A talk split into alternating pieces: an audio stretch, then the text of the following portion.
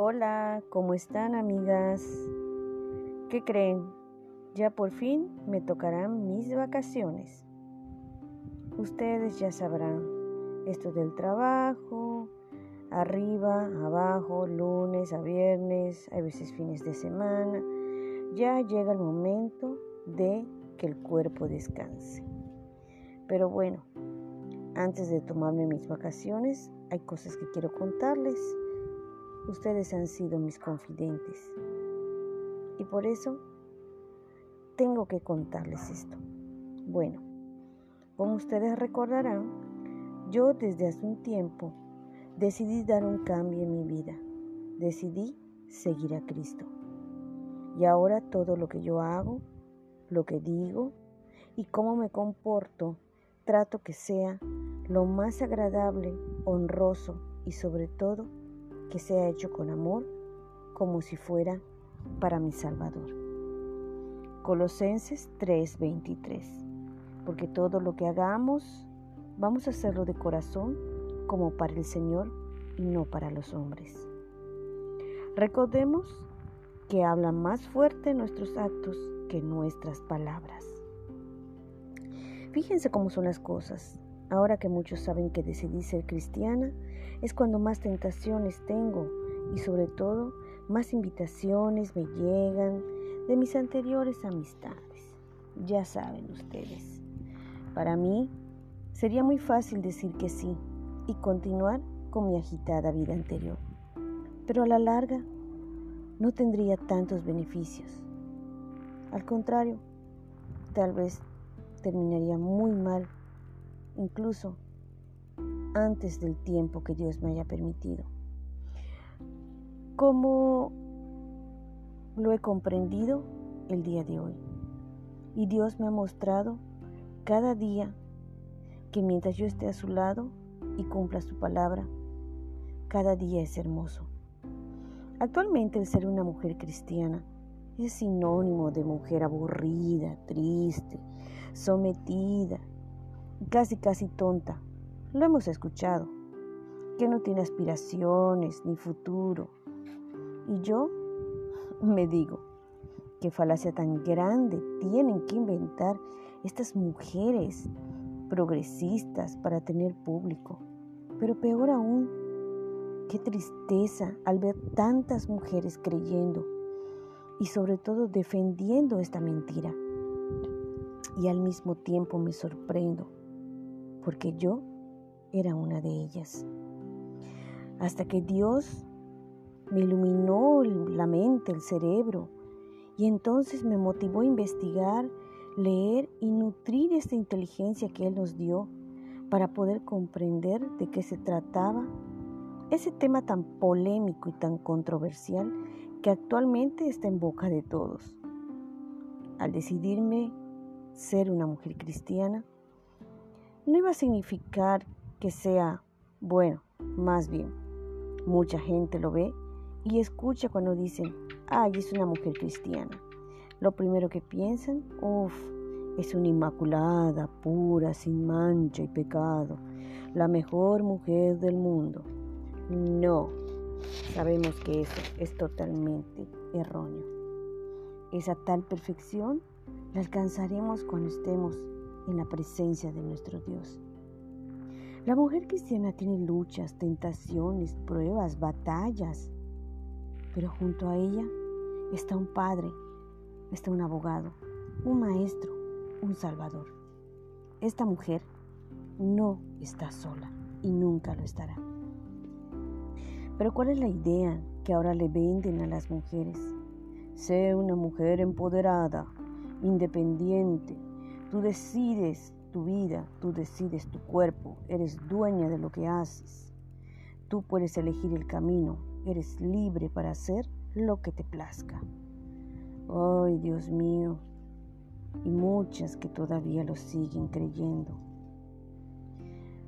Han inventado tantas cosas y ellas piensan que son felices en esa realidad. No confundan las ideas. La mujer, para empezar, es un diseño hermoso y único que Dios creó. con sus características independientes y complementarias para el hombre. Cada una de ellas nació con un propósito diferente para estar en este mundo. A diferencia de lo que las feministas dicen, que la mujer solo está para tener hijos, y así la han clasificado. Qué tontería tan grande. No importa lo que ellas digan, pero lo que sí importa es lo que dice la palabra de Dios, porque esa es fiel, es eficaz y es verdadera. Una mujer cristiana también puede ser una mujer empoderada. Claro que sí, y les voy a decir, una mujer cristiana le pertenece a un rey todopoderoso y ese rey está con ella, que la protege en todo momento. Mateo 6, 13. Porque tuyo es el reino, el poder y la gloria por siempre. Amén. Ese es nuestro Dios. El reino y el poder es de Él.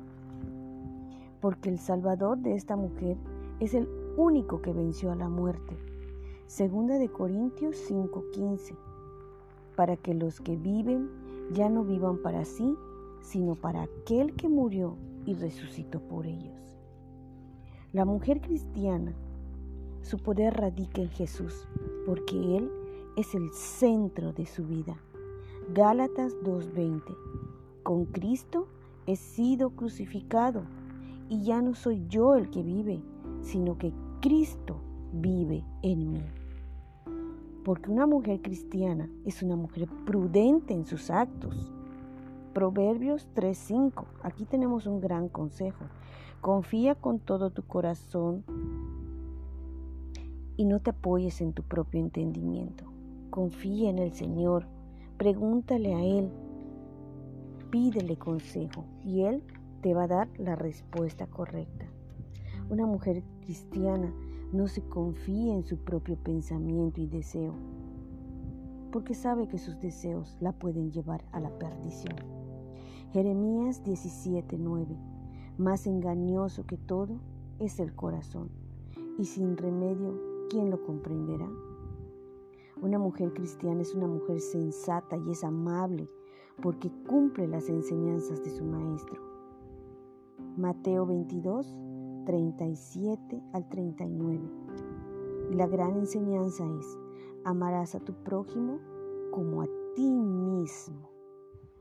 Respeta el cuerpo que Dios le dio y lo cuida. Lo cuida viviendo en pureza y valorando esa vida que Dios le dio. Romanos 6 del 11 al, 30, al 13.